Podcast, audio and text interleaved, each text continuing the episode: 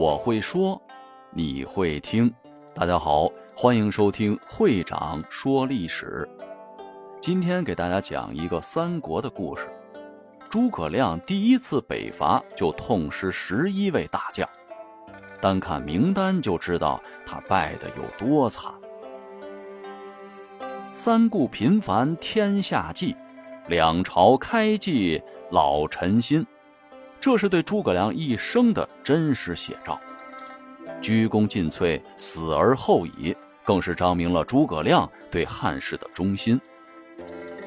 诸葛亮一生为光复汉室做了许多努力，五次北伐，六出祁山，带领蜀国在群雄争路的东汉末年，与魏、吴两国形成三足鼎立的局面。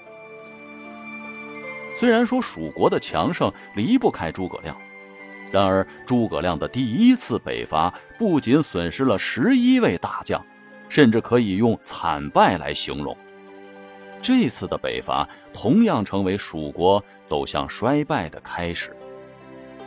那么诸葛亮为什么要北伐呢？建兴六年，诸葛亮在北伐前给后主刘禅上书了一封出师表。道出了诸葛亮北伐的原因。诸葛亮在《出师表》中指出：“今天下三分，益州疲弊，此诚存亡之秋也。”可见蜀国目前的形势并不好。刘备白帝城托孤，随后病逝。继位后的刘禅荒废政事，中间不分。在刘禅的领导下，蜀国的经济和军事非但没有发展，甚至是日益衰败。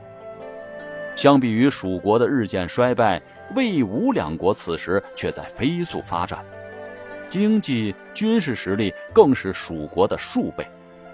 魏国更是凭借自己中原肥沃的土地，大力发展农业，且魏国人才济济，更是有司马懿这样的军事人才。如果蜀国再坐以待毙，日后必然会被魏国灭国。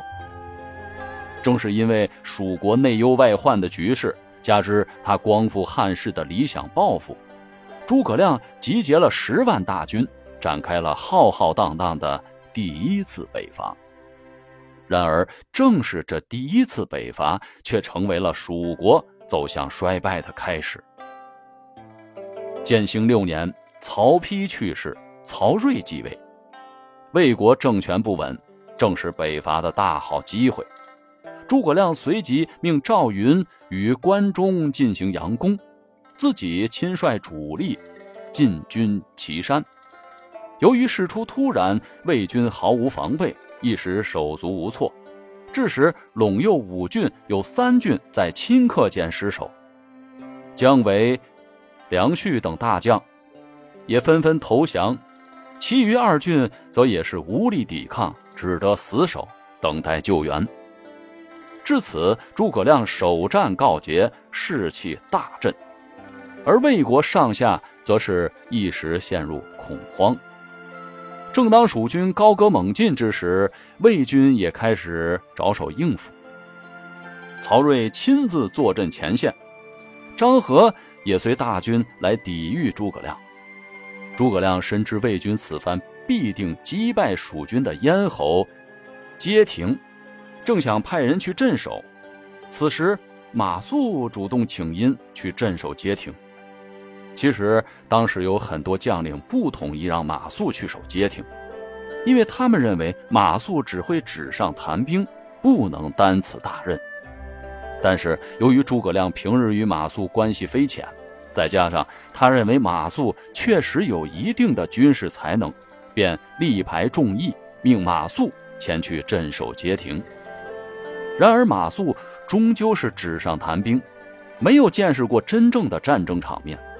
曹军杀到的时候，血腥场面让马谡一时不知所措，肚子里的文韬武略顷刻间化为泡影，甚至弃兵而逃。最终，街亭失守，蜀军咽喉被劫，诸葛亮的整个北伐计划因此大乱特乱。同时，赵云也出师不利，败于曹真，蜀军一时陷入了困境。诸葛亮为了保留主力，只得引兵退回汉城。第一次北伐大败而归。回到汉中，诸葛亮必然要重整军心。蜀军纪律严明，因街亭一事，诸葛亮只能命人将马谡斩首示众，便有了著名的“诸葛亮挥泪斩马谡”的典故。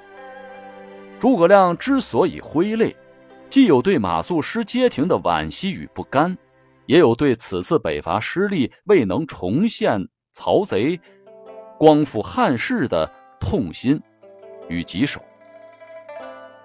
与马谡一同被斩的还有张修和李胜二位大将，也是因为违法军纪而对蜀军造成了损失而被斩首的。此外，刘达、马玉。杨群、丁力、白寿、邓和、严之等七位大将也在前线阵亡。这七位大将也都是蜀国骁勇善战的高手。还有一位大将，就是曾经在长坂坡七进七出的常山赵子龙。此时的赵云已经年近七十，但仍骁勇善战，老将风采不输当年。虽在北伐有过多次胜仗，但最后还是败于了曹真，在退守汉中后病逝了。诸葛亮第一次北伐就痛失十一名大将，光看这些大将的名单就知道他败得有多惨了。经此一战，蜀国在三国争霸的局势中也变得更加被动。那么，第一次北伐为何会失败呢？千百年来，都有人对诸葛亮第一次北伐失败的原因进行纷纷的讨论，而呼声最高的莫过于因马谡街亭失守而导致的北伐失败。然而，事实并非完全如此。蜀魏两国本身就存在着根本上的差距，人口数量，魏国的人口数量是蜀国人口数量的六倍，这也意味着。魏国的后备兵员要远远多于蜀国。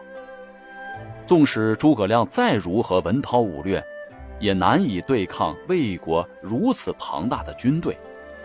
纵使有官渡之战、赤壁之战等以少胜多的例子，也毕竟是在天时地利的条件下取胜。而诸葛亮此次北伐并无这些条件的加持，打胜仗的几率并不大。诸葛亮急于进军，没有考虑好粮草，军队的部署也有问题。一来，诸葛亮年事已高，蜀国优秀将领又相继离世，蜀国逐渐败落。诸葛亮急于求成，想要迅速突破这一局面。二来，诸葛亮没有将大部队分散开，庞大的军队数量更容易被对方察觉，且不利于排兵布阵。诸葛亮用兵遣将的错误，诸葛亮在第一次北伐中犯的最大的错误，就是派马谡去镇守街亭。街亭乃蜀军咽喉要地，一旦失守，粮草便无法供应，首尾不能兼顾。然而如此重要之地，却只让马谡一人带兵去镇守，街亭被攻破也是在情理之中。事后，诸葛亮欲挽回局面，六出祁山，均未成功。常年的北伐计划被全盘打乱，所以诸葛亮北伐即使存在成功的可能，但在魏国各方面实力都远超蜀国的前提下，只凭诸葛亮一人胜利的可能性也是微乎其微。可以说，诸葛亮北伐失败存在着很大的必然性。出师未捷身先死，常使英雄泪满襟，是唐代诗人杜甫对诸葛亮的惋惜。诸葛亮一生致力于复兴汉室，最后也是死于北伐途中。他的一生可谓是传奇，从刘备三顾茅庐请诸葛亮出山，到官渡之战、赤壁之战，以少胜多，展现了他非凡的领导才能。再到五次北伐，更是展现出他光复汉室的决心。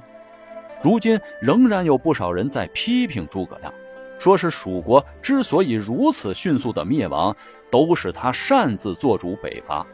如果此时蜀国休养生息，强化军队，未必不是魏国的对手。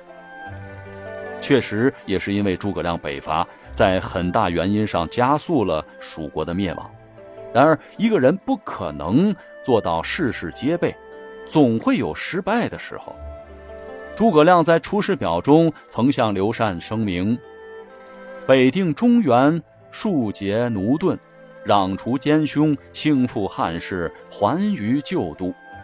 此臣所以报先帝而忠陛下之职分也。”短短几句，便是一个忠义之臣一生所求。他也是用自己的一生去践行了这几句话。虽然诸葛亮北伐失败。